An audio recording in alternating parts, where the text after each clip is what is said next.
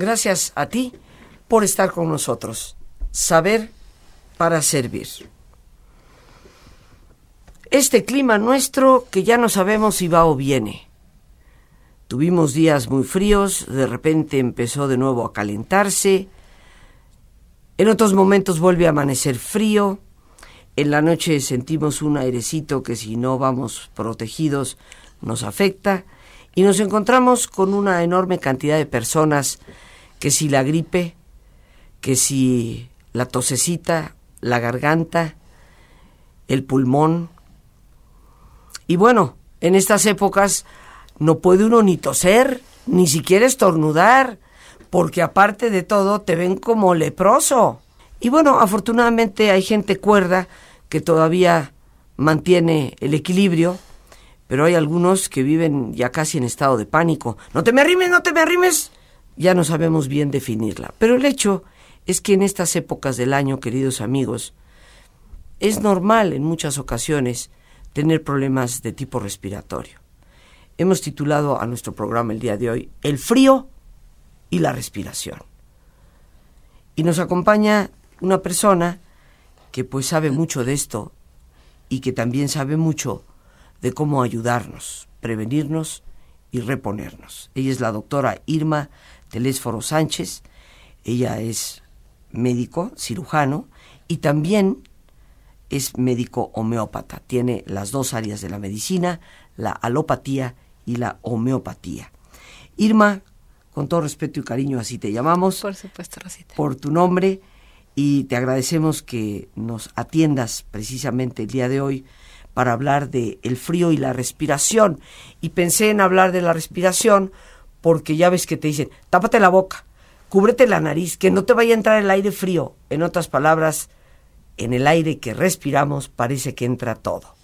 Frío y respiración. Bienvenida, Irma. Gracias, Rosita. Muy buenas tardes. Eh, sí, eh, sobre todo por la época en que estamos, eh, que ya empiezan los fríos, sobre todo diciembre, enero y febrero, eh, se viven eh, pues problemas de origen respiratorio, llámense gripes, catarros, faringoamigdalitis y todo ese tipo de problemas que generalmente año con año en nuestro país se vive. Ahora, ¿nos podrías decir cuál es la diferencia? Empecemos por ahí. Sí, Rosita. Entre catarro, gripe, influenza. Sí, Rosita. Un catarro eh, también se le llama eh, coriza o rinitis. Se caracteriza porque generalmente es un fluido nasal de, color eh, transparente, yalino. No tiene mayor complicación más que un poquito de malestar general, quizás un poco de lagrimeo. y no dura más de dos tres días. Y a veces un poquito de fiebre, no, no llega tanto, sin embargo, es muy corto su, su periodo de, enfermedad y realmente no tiene mayor complicación. Esa es una gripe. un catarro. Un catarro. Bueno, más bien un catarro sencillo, digamos, propio de la temporada. ¿Y la gripe? La gripe ya eh, va un poquito más a fondo porque incluso ya este hay dolores articulares, hay malestar general, decaimiento, eh, disminución del apetito, quizás también fiebre, fiebre que a veces puede rebasar los 38, porque también eso mucho pone a la gente en ahora a pensar, dice, bueno, si dicen que después de 38 grados centígrados de temperatura ya puedo tener síntomas de influenza, este, no necesariamente, porque los síntomas son distintos y además el, el tiempo de duración de la enfermedad es menos. Una gripe normal no pasa de cinco días y no, no pasa de los síntomas que estoy comentando. Este, quizás un poquito también de tos, de carraspeo, dolor de garganta, pero eh, no hay mayor complicación y se da uno cuenta porque el paciente no se eh, debilita más de, lo normal y por supuesto no no este en 48 horas no ocurre más por ejemplo el dolor de cabeza y complicaciones que generalmente nos da el virus de la influenza actual. Antes de que entremos en lo de la influenza nos dice que catarro pues es eh, podríamos decirla como una rinitis una inflamación en la nariz que estamos para decirlo claro, queridos amigos, moqueando. Exactamente. ¿Verdad? Y que normalmente es de un color eh, blanquisco. Y dices que el catarro, bueno, puede tener un poquito de fiebre, un poquito de malestar del cuerpo eh, y la incomodidad, ¿no? Ojos llorositos. ¿eh? Dices que dura como tres días. Más o menos. Bueno, eso dices tú. Y, yo te creo porque eres médico y porque sabes. Y no invitamos gente aquí que no sabe. pero Lo mismo con la gripe, nos dices, bueno, aquí ya puede haber algo de tos, irritación en la garganta, ya una temperatura a veces un poco mayor, una fiebre un poco mayor, y nos dices, ese dura cinco o seis días. ¿Qué pasa? Antes de meternos en influenza, la mayor parte de las personas, por lo menos, queridos amigos, no sé en otras partes del mundo, pero en México, solemos decir, es que ya los catarros no duran tres días. Es que ya las gripas no duran cinco días. Es que te duran ocho, diez, quince días y hasta un mes. Sí, efectivamente. Lo que pasa es que, bueno, eh, se sabe que los catarros, gripas o resfriados comunes están caracterizados porque es eh, se, se más se manifiestan por un virus, o sea, son virales totalmente. Y como tal deberíamos tratarlos, no sé, cuidados generales, eh, comer eh, sanamente, abrigarnos, este, tomar líquidos y hasta ahí prácticamente podría quedar. Pero la mayoría ya no nada más para en esto, sino vamos a los antibióticos, que incluso esto hace que de alguna manera eh, nuestro sistema inmunológico se haga un poquito más sensible y cueste trabajo corregir más fácilmente un catarro que hubiera durado tres días, ahora se va hasta una semana o más tiempo. Y ya no nada más da un catarrito con fluido, como decíamos al principio, que dura tres días y es ya lino, sino hasta después ya se hace blanco, verde o hasta sanguinolento, porque se complica justamente. Y yo creo que eh, también va en relación, por supuesto, al sistema inmunológico de cada persona y de la edad. Decíamos precisamente, Irma, que hoy en día ya parece que ningún catarro dura tres días, ninguna gripe cinco días, sino que se prolongan bastante más. Y bueno, hablando propiamente de lo que es el término de la temperatura, en muchos lugares de nuestro país, en México, y muy particularmente aquí en el centro de México y la Ciudad de México, las oscilaciones de temperatura son verdaderamente brutales. Podemos amanecer a 8 grados, que para nosotros, por supuesto, es heladísimo y muy frío, y de repente la temperatura subió a 25 grados y a la una de la tarde te paras al sol y te quieres derretir. Sí, Rosita, eh, en nuestro, sobre todo en la Ciudad de México, generalmente estamos, eh, se dice que vivimos hasta los, todos los, eh, estas estaciones del año en el mismo día, porque como usted comenta justamente, amanecemos en, un, en una temperatura bastante baja y pues que tenemos que salir abrigados de casa para los que tenemos que salir temprano, pero ya por ahí de las 11, 12 del día que se siente mucho calor y que andamos en la calle, pues queremos totalmente quitarnos la ropa con la que salimos. Eh, bueno, yo recomendaría justamente también que tomemos en cuenta esto por estos días que sí, hay que estar abrigados, hay que estar, eh, pues sobre todo yo creo que más bien a, a como uno esté en el ambiente, porque si también después llega uno al trabajo y hace frío por los aires acondicionados, que también eso hace que nos bajen un poco más las defensas, que justamente en esta época del año en nuestro país, eh, en esta zona central de, del país se viven muchos cambios en cuanto al frío, este pues eh, yo creo que eh, si hace calor abrigarnos, en caso, digo, más bien si hace frío abrigarnos, si hace calor, pues eh, descubrirnos un poco. Eh, porque también luego ya las tardes se siente un poco de frío, baja la temperatura por la noche también, y esto hace que también si... Eh, por ejemplo, llegamos, mucha gente sale sin abrigo, nada, y en la tarde llega a casa ya con mucho frío también. Y pues eh, yo creo que también vienen ahí la, la forma de, prevenir los, gripas, los catarros. Eh, y pues yo creo que consistiría también en, por ejemplo, alimentarnos bien, porque la mayoría de la gente ya no comemos fruta, que la fruta, sobre todo los cítricos, entre ellos pues todo lo que es naranja, mandarina, eh, nos, pues, ayuda mucho por la vitamina C que tiene. Ahora también se ha descubierto, y mucha gente no me lo cree, pero también los, los chiles verdes, como puede ser el chile verde del pimiento morrón, el poblano, tienen mucha vitamina C y nos previenen de los catarros. No necesariamente nos tenemos que enchilar para, para poder prevenirnos. El pimiento morrón es un, eh, un fruto bastante bueno. Ni pica y además tiene mucha vitamina C que lo podemos consumir en diferentes maneras. El chile serrano. El serrano, el poblano, este y todos los cítricos como me comentaba hace ratito. Entonces, eh, esa sería otra forma de prevenir también, por supuesto, si sale uno eh, a la calle y pues uno se sube al metro, al metrobús, al microbús, hay mucha gente que va tosiendo, que va, uno ve que va limpiándose la nariz, pues sí tener cuidado, no estar muy cerca de ellos y, por ejemplo, uno mismo, si tiene gripa o va estornudando, pues no estornudar delante de la gente, no sé, quizás con un pañuelo desechable, ahora pues en estas épocas se usa mucho el cubrebocas, pero bueno, yo creo que no, no hay que llegar a tanto, pero sí, por ejemplo, que nos agarre un estornudo de improviso, pues usar el brazo, eh, que se, para por lo menos evitar contagiar a, las demás personas. Es una forma también de prevenir la, las gripas propias de esta temporada del año en nuestro país. Nos estás hablando entonces de que hay que cuidarnos efectivamente del frío, eh, que hay es, de, esto, como te decía al principio del programa, tápate la boca, tápate la nariz. ¿Qué efecto tiene propiamente el aire helado cuando lo jalamos directamente, cuando lo inhalamos vía nariz o peor aún por la boca? Sí, generalmente en la nariz tenemos mucosa y tenemos unos pelitos que uno luego los ve que, salen de la nariz. Esto tienen una función muy importante. Cuando uno respira aire frío, estos pelitos y esta mucosa nasal se encargan de calentar el aire que uno inhala y ya llega a nuestra vía respiratoria, llámese faringe, laringe y por supuesto bronquios y pulmones, ya llega eh, calientito el aire. Ya este, este es el funcionamiento de estas, de estos pelitos que mucha gente se los anda arrancando. Yo he visto que se los depilan y a las personas que veo les digo que no porque realmente tienen un funcionamiento muy importante en esta eh, en lo que es la, el, mecanismo de la respiración.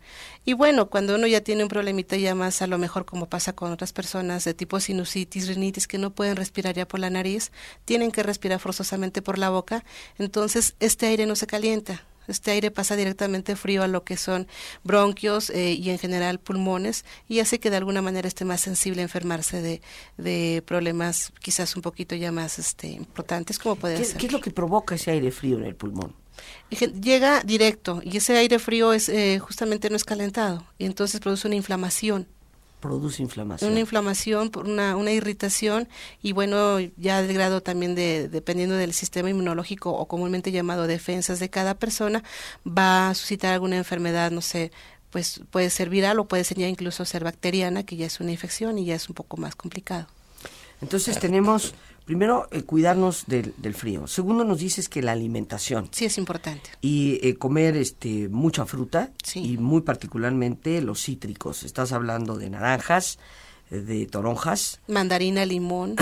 Mandarina y limón. La guayaba también tiene... y la este, guayaba. Sí, Rosita. Ok.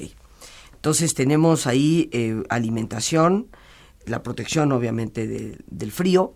¿Qué otras medidas podríamos tomar para no caer en catarros y gripes.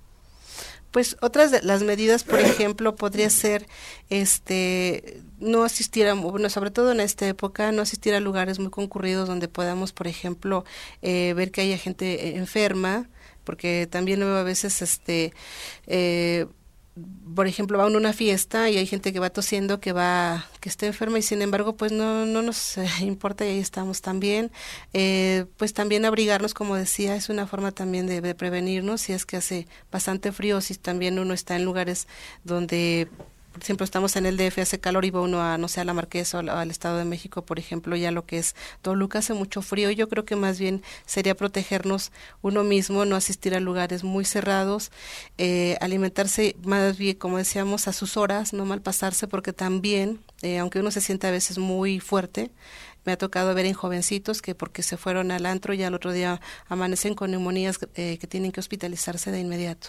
Entonces yo creo que más bien es eh, el cuidado de uno solo, de una misma persona, porque a veces por más que nos diga la mamá, tápate, cúbrete, o uno a los niños ya les puso la chamarra, el abrigo, pero ellos se destapan, tiene uno que estar cuidándolos forzosamente un poquito más. Eh, digamos, este, más directamente porque ellos son los que justamente son más sensibles, los niños y las personas mayores. ¿Cuáles dirías tú son los indicativos de que ya esto no es catarro, esto no es gripe, esto es influenza?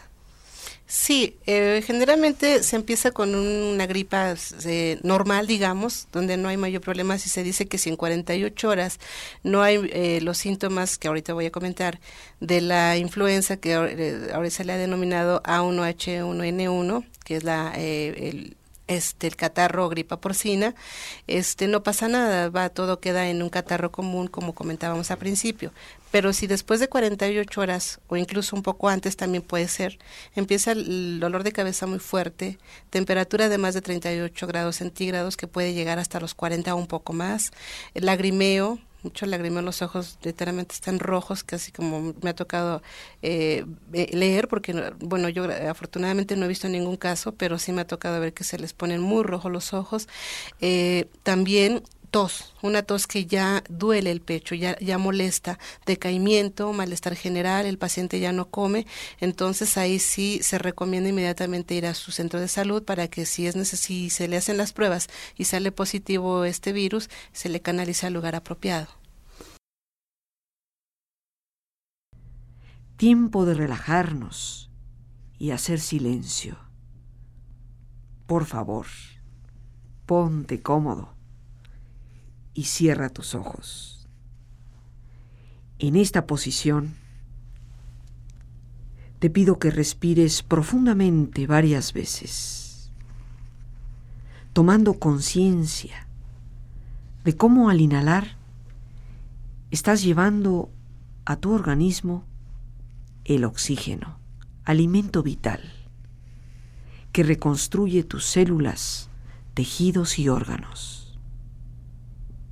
Imagina también cómo al exhalar vas eliminando presiones, tensiones, preocupaciones innecesarias. Respira profundamente. Siente el entrar y el salir del aire en tu cuerpo. Imagina cómo al inhalar te llenas del oxígeno que revitaliza y reconstruye todos tus órganos, glándulas, tejidos y células. E imagina cómo al exhalar te vas liberando de todas las presiones, todas las tensiones. Imagina en este proceso del entrar y el salir del aire cómo te llenas de salud. Y al exhalar, te liberas de todo estrés y toda molestia. Respira profundamente y proyecta en tu mente una escena tranquila que represente descanso, tranquilidad. Imagina los colores, los sonidos, los aromas, la temperatura. Siente estar ahí.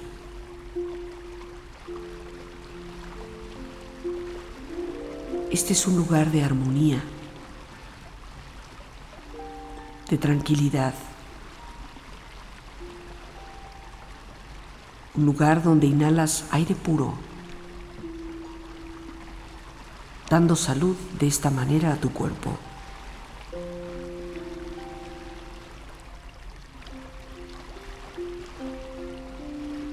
Y aquí, en este hermoso lugar, lleno de paz, reflexiona en tu salud. Imagina estar bajo las suaves gotas de lluvia caen suavemente y van revitalizando y reconstruyendo cada parte de tu cuerpo conforme las van tocando.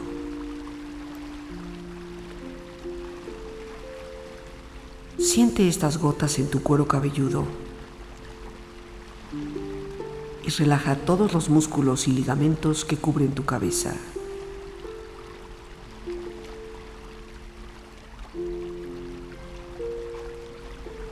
Las gotas resbalan por tu frente, relajando toda la piel que cubre tu frente.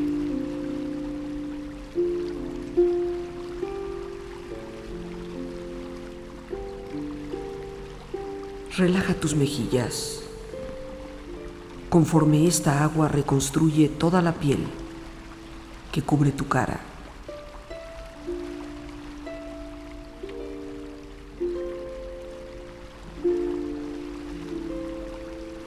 Relaja ahora tu cuello y tu garganta. Siente su flexibilidad y equilibrio, así como el resbalar del agua tibia hacia tus hombros, brazos y manos, relajando todos los músculos y ligamentos en esta parte de tu cuerpo.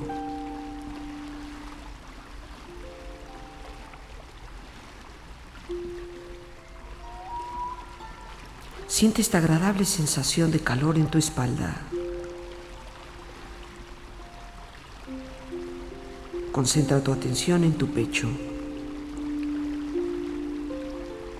Siente estas tibias gotas de lluvia que relajan todos tus músculos y que penetran a la parte interior de tu pecho a través de los poros de tu piel para revitalizar y reconstruir cada uno de tus órganos, glándulas y tejidos internos.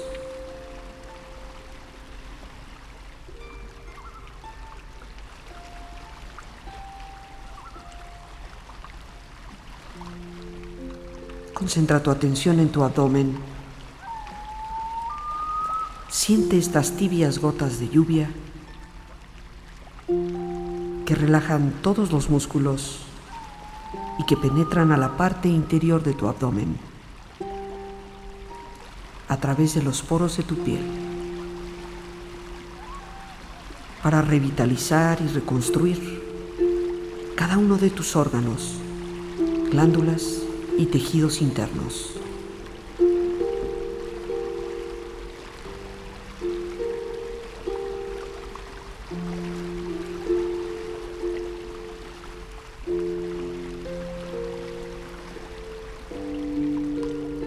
Siente las tibias gotas de lluvia tocar tus muslos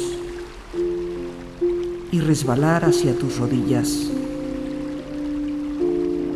relajando todos los músculos y ligamentos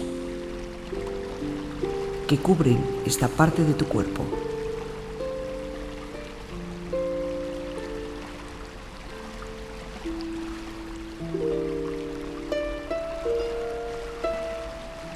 Relaja tus pantorrillas.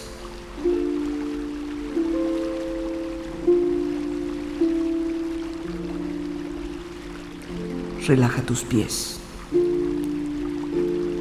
Sintiendo que esas gotas de lluvia que han revitalizado todo tu cuerpo se incorporan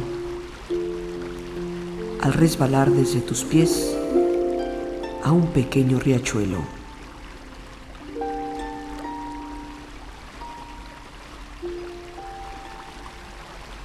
Visualiza ahora alguna parte de tu cuerpo que tú sientas que necesita alcanzar una mejor salud.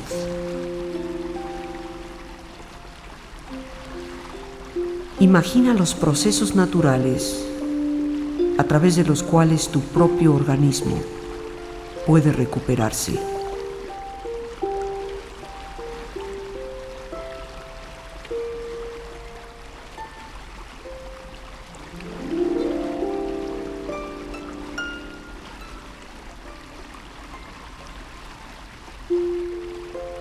Crea ahora en tu mente la imagen de una luz brillante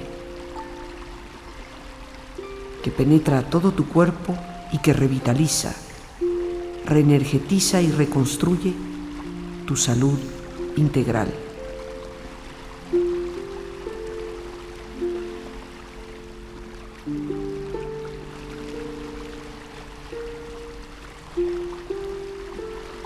Visualízate a ti mismo en perfecto estado de salud.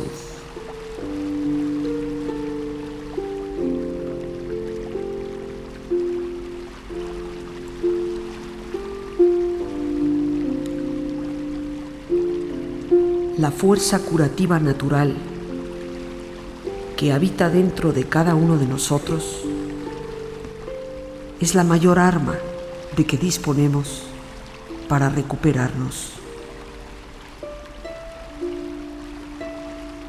Da gracias a Dios por tu salud Y recuerda siempre que el que visita a un enfermo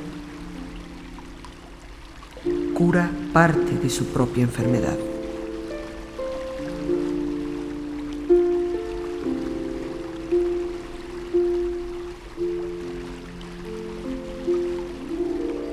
Respira profundamente con esta sensación de salud y energía. Empieza lentamente a estirarte. Brazos, manos, piernas y pies. Si has tenido tus ojos cerrados, es momento de abrirlos. Ojos abiertos, bien descansado y en perfecto estado de salud, sintiéndote mejor que antes. Sabemos que a veces no hay propiamente medidas preventivas, más que tener un sistema de defensas fuerte y estar acostumbrarnos a tomar la vitamina C en las frutas, eh, en, cápsulas de vitamina C, porque a veces no tomamos la suficiente fruta. Pero cuando ya tenemos catarro, cuando ya tenemos gripa, hace unos momentos tú mencionabas que a veces los antibióticos resultan no ser lo mejor. Sí, desafortunadamente los antibióticos a veces en lugar de, ayudar eh, complican un poquito más el cuadro. Yo en lo particular eh, les, les receto medicamentos homeopáticos que generalmente cuando es un catarro, como decíamos al principio, bastante sencillo, catarro o este común que se llama también coriza, eh, se componen prácticamente en lo que decíamos dos, tres días. No tiene que pasar de las 72 horas que es lo que requiere el organismo para completar completamente su cuadro, o sea, sanarlo completamente. Entonces, eh, eso sería una forma. y también ya cuando me llega un paciente con un poquito ya de más complicación, que puede llegar incluso no solo nada más a un catarro, sino una gripa, una faringoamigdalitis o incluso ya con síntomas de bronquitis también, se le dan medicamentos también homeopáticos que le van a ayudar a, a corregir su problema y pues las medidas que decíamos, ¿no? Cuidarse cuidarse de, de, los cambios bruscos de temperatura y sobre todo alimentarse bien y pues este es la forma en que eh, tratamos a, este tipo de, molestias y que de alguna manera no nada más se trata de matar al virus o de matar la bacteria que esté dando problema en ese momento sino de, eh, levantar las defensas del organismo. La homeopatía entonces nos puede ayudar a que ante los primeros síntomas de catarro gripa sí. porque me imagino que debe de ser ante los primeros síntomas Así es. aplicar la homeopatía y esto puede hacer que regresemos a las gripas normales de cinco días? Así es, Rosita. Yo pienso que incluso no me atrevo a decir que la homeopatía como tal cure la influenza eh, porcina, pero, por ejemplo, si empiezan con los primeros síntomas, al dar el tratamiento homeopático se detiene la molestia. Eso sí podría estar garantizado. Se detiene porque ya no hay una complicación posterior. Entonces, como decíamos, es, un virus. Es un virus que a fin de cuentas es una especie eh, de, bueno, decíamos el de la influenza, es una especie un poquito eh, rebelde porque cambia está cambiando constantemente, entonces por lo menos, bueno, lo que hace la homeopatía quizás sería detener un poquito el proceso de, agravamiento en la persona. Y eso, pues yo pienso que probablemente si en un caso en ese tiempo me llegó a mí, que probablemente pudo haberse encadenado en tal virus, al atender los síntomas principales o los que inician, se tuvo que haber detenido. Sí, por supuesto, eh, yo creo que como mencionamos hace un rato, tener cuidado de, de estar en contacto con personas que ya tienen el, catarro o gripa, sobre todo para no, este, eh, que sigamos nuestras eh, actividades, porque también a veces hay personas que de acuerdo a su sistema inmunológico se enferman. hay gente que le da una gripa este, sencilla que en, solito en un día dos ya se compuso o se curó, pero de repente hay otras personas que tardan hasta una semana, como decíamos, que depende de acuerdo a su sistema de defensas. Y yo creo que, bueno, también, por ejemplo, cuidarse de los cambios bruscos de temperatura. El ambiente, desafortunadamente, en esta época también baja, se contamina mucho, el smog pues digo, no podemos decir que no respires smog porque a dónde nos vamos a meter, ¿no? Pues como decíamos, quizás no salir tanto si no es necesario, sobre todo los niños chiquitos de menores de 5 años que son los más sensibles a enfermarse y a complicarse con las neumonías propias de la temporada. Y las personas mayores también de mayores de 60 años, quizás tener un poquito más de cuidado con ellos, aunque no estamos exentos los que estamos en, entre esas edades, de los más de 5 a los 59 años, ¿no? Eh, yo creo que más bien esas son las medidas más importantes y bueno, pues como decíamos, si alguien tiene dudas, si alguien quiere eh, tratarse con homeopatía, que la verdad es un, una terapéutica, eh, terapéutica eh, médica que no va a causar ningún efecto secundario, vamos a realmente ayudarle a la persona. Claro, casi siempre nos llegan ya complicados con un poquito de, ya de no solo una gripa común, sino hasta a veces bronquitis, pero los podemos ayudar también. Las gracias a Dios por este espacio que nos permite compartir. A ti el más importante de todos, una vez más, gracias por tu paciencia al escucharme, por ayudarme siempre a crecer contigo. Que Dios te bendiga.